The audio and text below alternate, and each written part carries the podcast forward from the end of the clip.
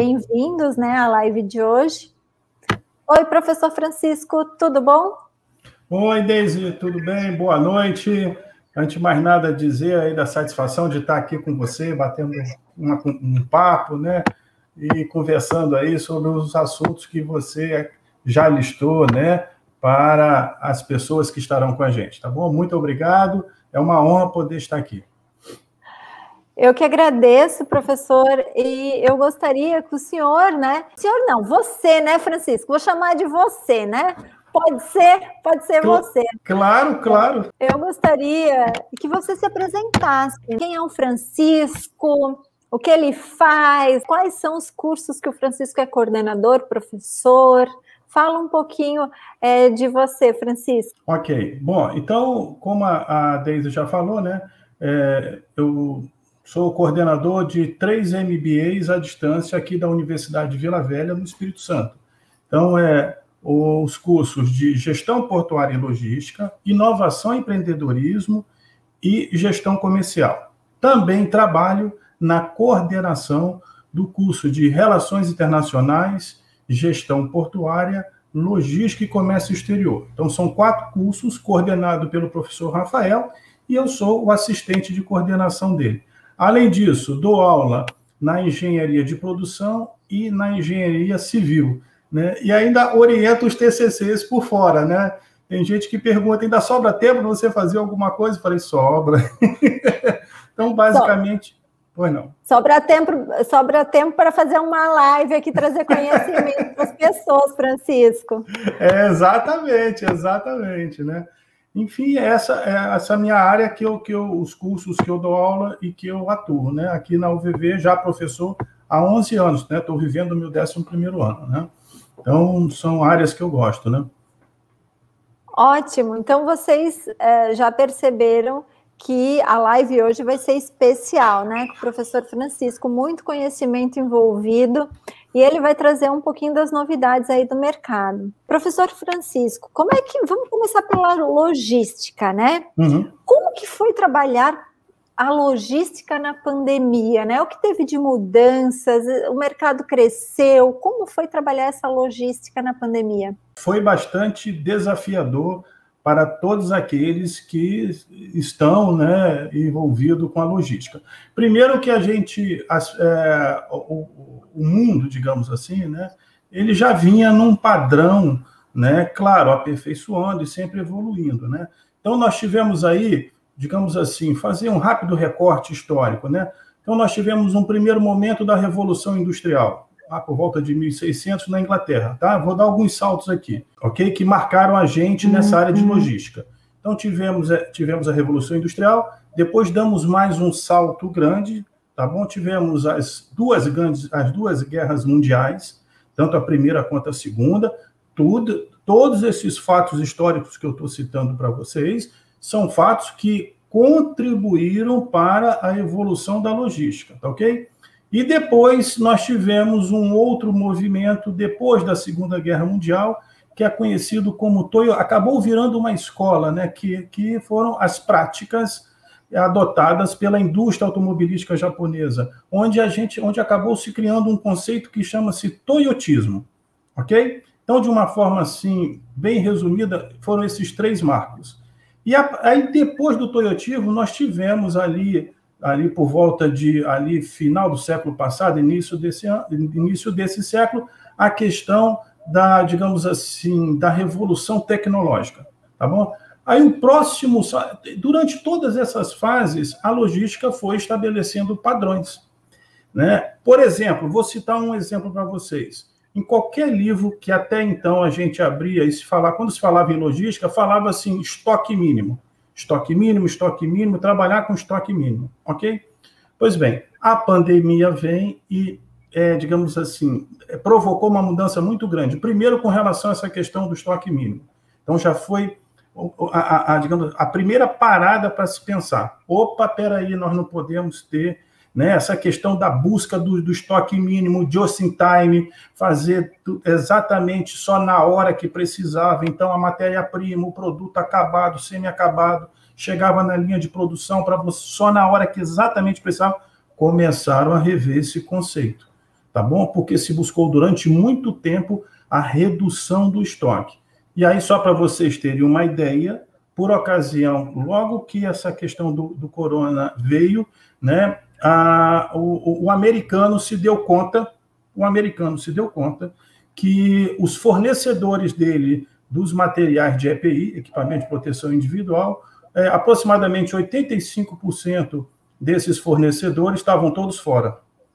Então, os conceitos começaram a ser revisados, serem revisados. Então, esse é um.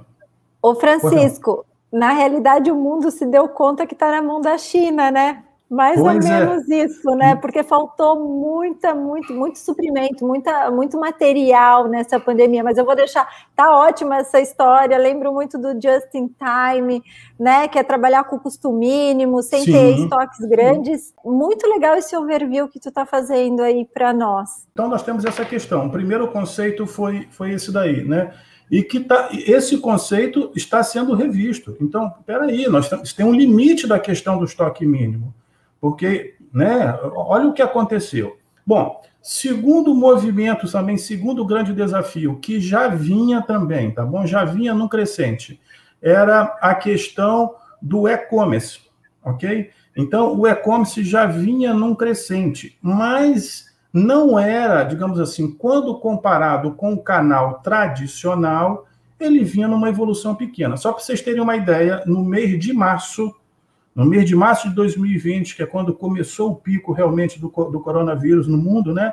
Na China começou no ano anterior, no final de 2019. Mas em março de 2020, 40% das primeiras da, da, das compras feitas no e-commerce pelo americano, e nós estamos falando dos Estados Unidos, estavam sendo feitas pela primeira vez. Tá? Então, de novo, tendo que, tendo que se reestruturar porque esse aumento foi um aumento vertiginoso, praticamente da noite para o dia, ok? E as empresas não estavam preparadas, elas vinham num crescente e vinham. Então, é, então isso também foi um grande desafio. Outro desafio que eu posso citar para vocês, Daisy, é a questão da, com relação a, a, a atender o nível de serviço, a expectativa do cliente. Então, já vinha se trabalhando com relação a isso daí a partir também com a corona, com, com esse aumento da compra pelo e-commerce, novas estratégias, entendeu? Para atender o cliente, para corresponder a essas expectativas que passaram a ser maiores, tiveram que ser traçadas. Porque uma coisa é você é o cliente que sai numa loja física para comprar, outra coisa é você convencer um cliente a comprar um produto seu, tá certo? Só que ele está vendo virtualmente. Então, nós temos aí também o marketing entrando nesse circuito, né, é, se valendo aí de múltiplos canais para poder trazer o cliente, para poder convencer o cliente, para mostrar para o cliente o seguinte: olha, pode confiar no e-commerce, que né, até então existia uma desconfiança muito grande, como existe ainda a desconfiança com relação ao uso dessa plataforma, né? Então, é, é, é, de bate-pronto, eu, eu, citaria esses assim que foram os grandes. Outro também, aproveitando a carona aqui, a questão da distribuição. As empresas já vinham praticamente 60%, 60% do esforço das empresas na área de logística já eram voltados para a distribuição, fazer com que o produto chegasse na ponta da linha. 60% já estavam nisso daí. Tá? Ou seja, é, estratégias é, é, de como fazer isso, como distribuir. Isso também potencializou muito mais.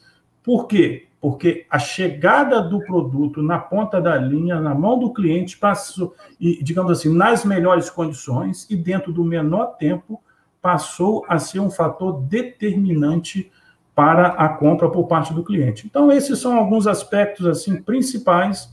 Claro, existem outros, mas que chama atenção, chamou atenção e que continua chamando atenção nesses dias atuais aí, né? Com relação à questão muito, dessa da logística.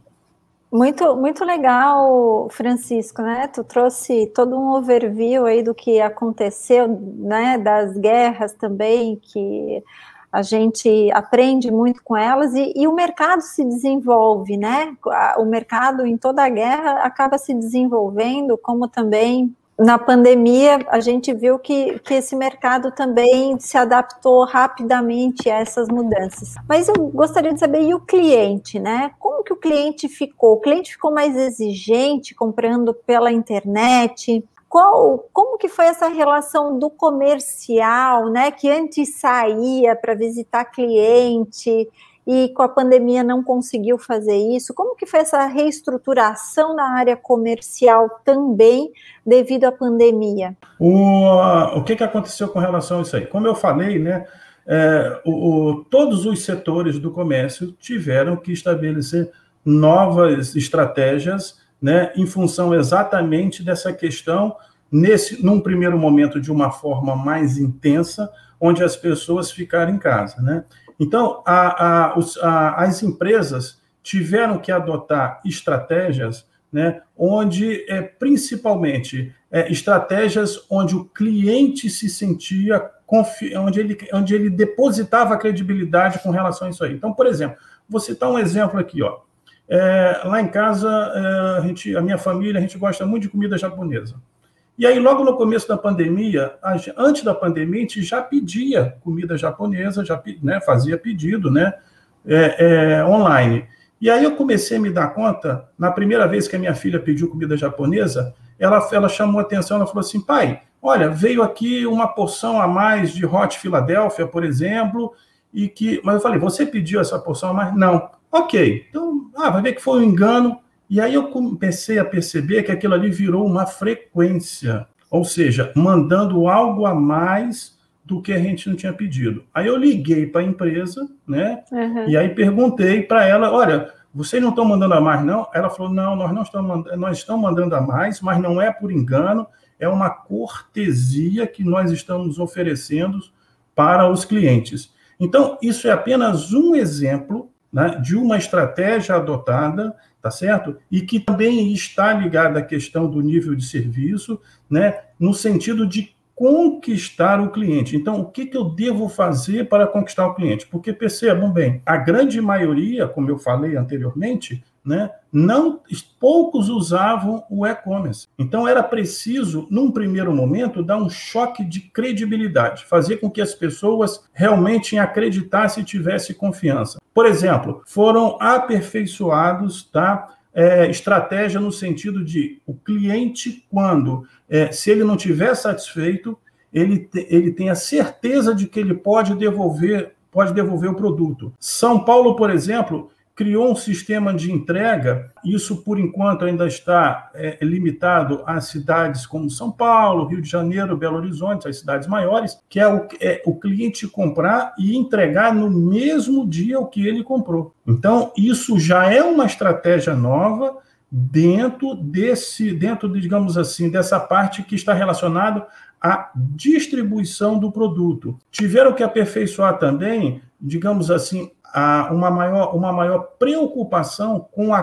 qualidade do produto. Então, é, antes, a, a, preocupação não, é, ela não era tão grande com relação à questão dos detalhes né, do produto, a questão física do produto em si, aumentou muito mais essa questão. E principalmente a questão da rapidez. Né? Então, isso as empresas tiveram, tiveram que trabalhar. E uma outra questão também, otimizar os múltiplos canais. Então, entender mais o que, que o cliente quer. Eu tive com um gerente regional da Toyota, é, conversando com ele uma vez, e ele falando sobre que eles estavam fazendo um aplicativo para compra de carro. Olha só para você ter uma ideia. E aí ele achei interessante o que ele falou, né? Ele dizendo que quando estava no projeto piloto, quando a empresa terminou, ele pegou esse aplicativo e a primeira pessoa que ele levou para testar foi a avó dele, que tinha 70 e poucos anos. Aí eu perguntei para ele, mas por que, que você levou para a avó? Né? Normalmente a gente, o aplicativo, às vezes está mais ligado às pessoas mais jovens. Ele falou assim: Francisco, se a minha avó não tiver condições de pegar o aplicativo né, e, e, e usar para poder fazer, para poder comprar, não serve. Aí, aí, mas aí ele foi mais a fundo e foi me explicando. Ele, aí eu entendi a filosofia dele. O que, que ele estava buscando? A simplicidade. Então, a uhum. tecnologia com, com, com simplicidade e a tecnologia, permitindo que qualquer pessoa pode, possa se valer daquela tecnologia, ou seja, dar acesso a qualquer pessoa, independente de qualquer situação. Então, é, isso para mim foi fantástico e eu tenho acompanhado esses movimentos no dia a dia, né, nas pessoas que eu converso, os donos, as empresas aqui, e isso aí, para mim, é o que mais destaca com relação a essa questão. A aplicabilidade, né, Francisco, ela tem que ser para todo mundo, né? Sim. Porque, assim, a gente tem que primeiro perceber que nós estamos eh, envelhecendo, nosso país está envelhecendo, né? Até 2030, mais da metade da, eh, da população vai passar dos 50, 60 anos, né? Então, uhum. nós não somos um país de jovens, somos um país de pessoas velhas, né? Né? Uhum. E, e o aplicativo, eu achei legal a sacada, né? Uh, da Toyota, que esse aplicativo, assim, se os idosos souberem usar, uma criança também usa, um jovem, muito Exatamente. mais, né? Que tem muito mais rapidez de pensamento e aprendizado, né? O cérebro está fresquinho ali, buscando tudo mas também os idosos, né, as pessoas com mais idade precisam usar, porque é o futuro do nosso país, a gente tem que pensar nisso, né?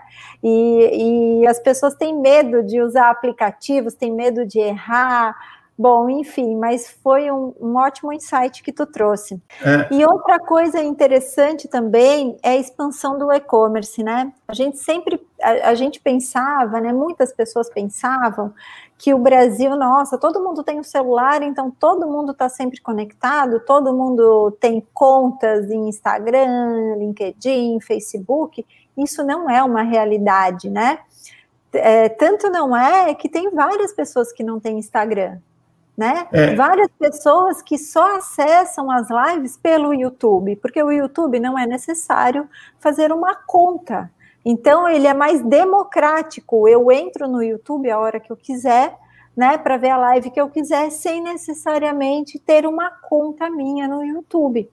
Enquanto o Instagram, o LinkedIn, o Facebook, necessariamente você precisa né, ter uma conta. E eu conheço pessoas até hoje que não têm contas nesses aplicativos e assistem pelas lives, né?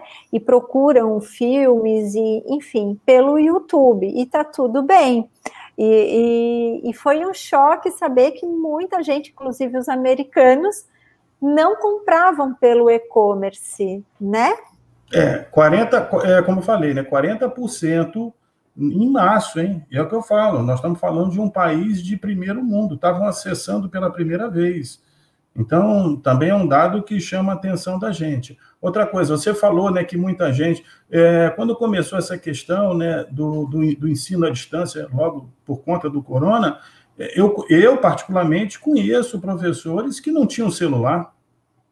Não tinham celular e tiveram que arrumar um celular entendeu? Para poder, né? Não tinha o WhatsApp, então isso que você falou realmente é verdade. As pessoas tinham, tinham, tinham resistência, né? A questão, desconfiança com relação à ferramenta, né? E até hoje, como você muito bem disse, existe ainda resistências com relação ao uso dessas ferramentas e que a gente sabe da importância delas, né? E essa importância foi potencializada com a questão do coronavírus, né? Eu, eu costumo sempre dizer, eu digo sempre para meus alunos, olha, não adianta, o mundo não vai ser mais igual, não vai voltar a ser como era antes, né? É, existem tendências que vieram para ficar. Então, eu tenho acompanhado, eu tenho lido isso, né? Essa questão, quer ver uma, uma, uma área também que está evoluindo muito e que a, a questão da sustentabilidade. Então, não é modismo, não é modismo. É, eu tenho visto aí as empresas hoje, né, é, elas têm, os clientes já se deram conta, tá? e um dos aspectos para manter o cliente, e aí entra na área do tema do nosso bate-papo aqui, que é gestão comercial, um dos aspectos né, que os gestores estão sabem disso, estão levando em consideração, estão monitorando, é a questão seguinte: a fidelização do cliente também se dá pelo posicionamento das empresas com relação né, a esses valores que passaram a ser universais. Um uhum. deles é a questão da sustentabilidade. Então, o cliente olha o seguinte: como a empresa que eu estou comprando se posiciona com relação à sustentabilidade? 60% dos clientes, foi feita uma pesquisa, onde 63% dos clientes, para ser mais preciso, tá certo? Observam essa questão da postura da empresa perante é, valores como sustentabilidade, é um aspecto, né? A questão da, digamos assim, da igualdade, como é que ela trata. Então, isso que você falou também passa por esses aspectos aí, entendeu? Então, é muito importante. Isso, é, a, a, a, digamos assim, existe uma tomada de consciência maior, existe uma tomada de consciência maior por parte de todos, por parte de todos, no que diz respeito a todos os aspectos. E isso está sendo levado para as empresas. Isso está sendo levado para o comércio. Não é só um princípio filosófico de vida, entendeu? Que você aplica só para você. Não. As empresas estão passando por isso. É, hoje, nenhuma empresa, é outra coisa que eu também costumo dizer para os meus alunos, nenhuma empresa hoje não sobrevive no mercado se não tiver um pé, eu costumo falar assim, se não tiver um pé é, na sustentabilidade e na questão social. Quando eu falo um pé, é um projeto. Uhum. Então, qual é o projeto? Como ela se enganja no aspecto sustentável e como ela se enganja no aspecto social. Tá? Isso interfere também na questão comercial. Né? E qualquer movimento, por menor que seja, as pessoas estão de olho. Nós vimos aquele exemplo aí do, do, do Ronaldo, né, o jogador português, que tirou a água, eh, eh, eh, tirou o refrigerante e botou a água. Isso foi amplamente discutido aí, que num primeiro momento a Coca-Cola perdeu 4 bilhões, entendeu? Então, isso, é, é, olha só. E, e, aí entra também o poder das, das, redes, da mídia, então, como as pessoas estão conectadas e como isso influencia. Por quê? Porque as pessoas estão mais, digamos assim, mais conscientes. O nível de conscientização aumentou muito mais, entendeu, Deise, com relação a isso aí. Isso interfere no comércio, sim. Com certeza, é porque o cliente também ficou mais exigente, né? Sim. Com, sim. Com, com a pandemia, eu acho que também, como suscitou algumas coisas que ficaram é, muito no, no automático, e a gente teve tempo também para refletir, que é a questão social, a questão da diversidade, né? Então, as empresas, hoje, elas estão voltadas, né? para isso. E, aqui, e no comercial, mudou muito com a questão comercial, com o tratamento com o cliente, já que esse cliente ficou mais exigente. Quais são. É, a, a, dá, umas dicas aí para quem, estratégicas, Francisco, para quem trabalha aí comercial, o que, que a pessoa tem que ficar mais ligada hoje? Tá, vamos lá. Então, hoje, principalmente, é o seguinte: é, qualquer literatura que você pegue, é, é, é, qualquer conversa que você tenha com, com pessoas do setor, a, o ponto principal é o seguinte: identificar as expectativas do cliente. Então, o que, que ele quer? Então, é, o que, é, para onde ele vai? Para onde é que está? Para onde é que está a tendência? Só para vocês terem uma ideia, existe na, na área comercial e na área de logística hoje está se usando muito que né, a gente fala de inteligência artificial.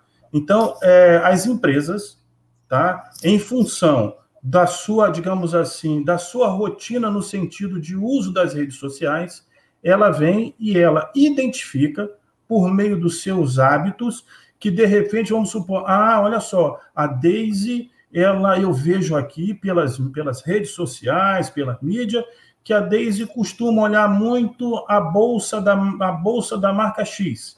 Ah, estou entendendo. O que que a empresa vai por meio dessa. Ela pega esses dados e ela já procura disponibilizar essa bolsa, ou seja, a Daisy tem um potencial para algum dia, de repente, comprar. Ela já pega essa bolsa e já coloca, procura localizar perto de um centro de distribuição de onde você mora. Então, o que, que, o que, que é isso aí? Que, de repente, no dia que a Daisy quiser comprar, a bolsa vai estar lá. Então, um exemplo, é, identificar essas expectativas. Então, todos os esforços hoje estão voltados para corresponder a essa, mais do que nunca a essas expectativas do cliente. Então, todas as estratégias estão voltadas para isso.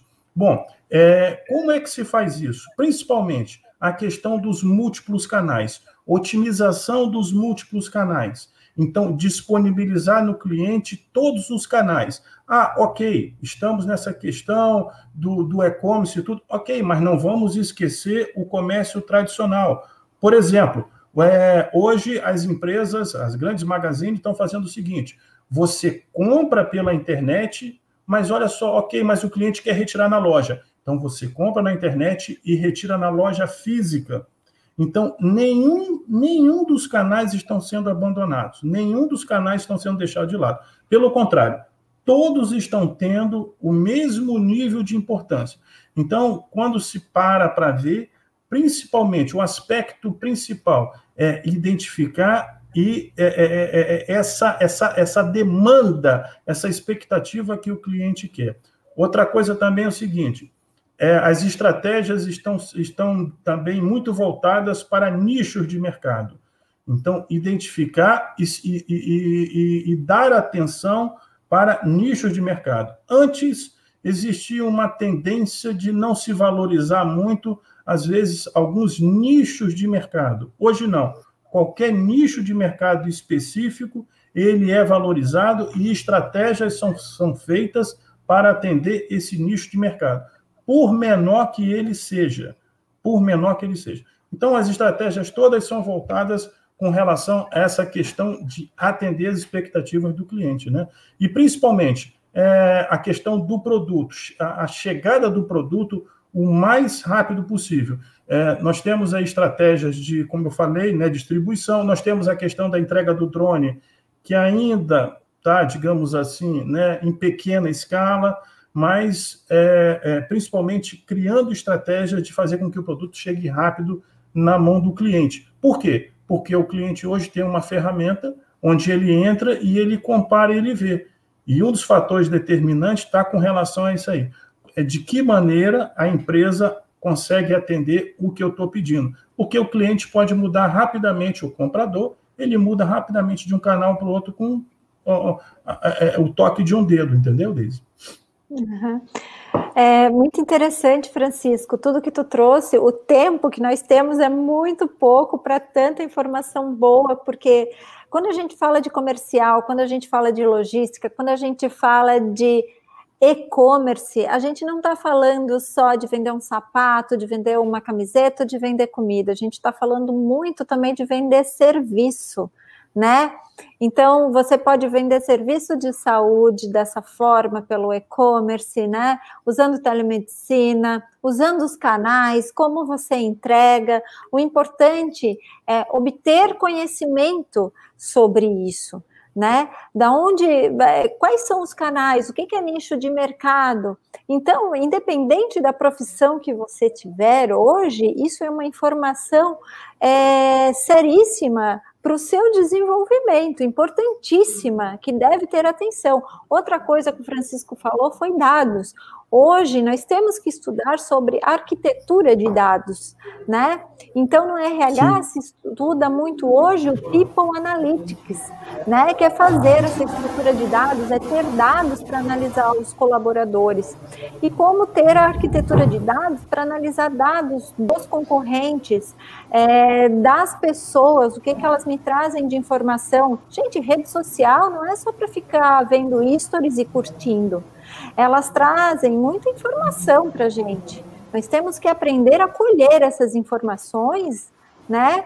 E parar de viajar, né? Na, no, nos stories e nas e nas comunicações e nos videozinhos do TikTok, a gente tem que começar a pensar nisso como estratégia para o nosso produto, para o nosso serviço, independente a área que você esteja né? Francisco, nós já estamos no horário. Eu gostaria que tu falasse um pouquinho dos seus cursos de pós-graduação, como que as pessoas fazem para conhecer os teus cursos, que a gente já viu aí pela, pela tua excelente participação hoje, muitas informações importantes. Imagina fazer um curso desse. Olha quanta informação rica para o seu currículo. Como que as pessoas fazem para te achar? As matrículas já estão abertas? Fala aí que eu já estou querendo saber.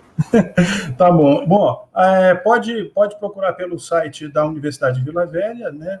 é, Universidade de Vila, uvv.com.br, é, é, uvv.com.br, tá ok? É, pode também, pode mandar e-mail para mim, francisco.almeida.uvv.br, ok? É, que eu respondo já de imediato. Então, as matrículas estão abertas, nós estamos com uma política de desconto, né? Que até o dia 20 agora de julho tem 20% de desconto nas mensalidades. Eu tenho alunos aí, eu tenho uma aluna do, que está no Canadá fazendo gestão comercial, eu tenho a Roberta no México fazendo gestão comercial. No Brasil, eu tenho gente espalhada pelo Brasil inteiro. Então, o curso é 100% à distância, ok? É, não tem TCC, tá bom? É, não tem prova, tem umas atividades avaliativas. Tá? Então, é só me procurar, né? Nós temos a nossa turma começando agora, dia 1 de agosto.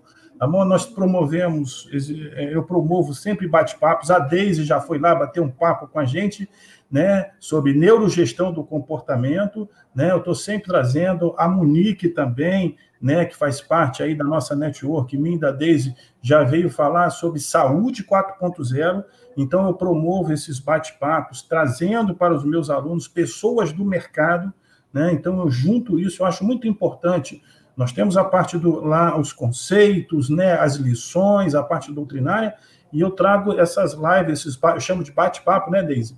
Né? São pessoas do mercado para poder mostrar para o aluno exatamente o que tem de assuntos aí. Então, nos três cursos, eu sempre trago profissionais para bater esse papo com os alunos. Né?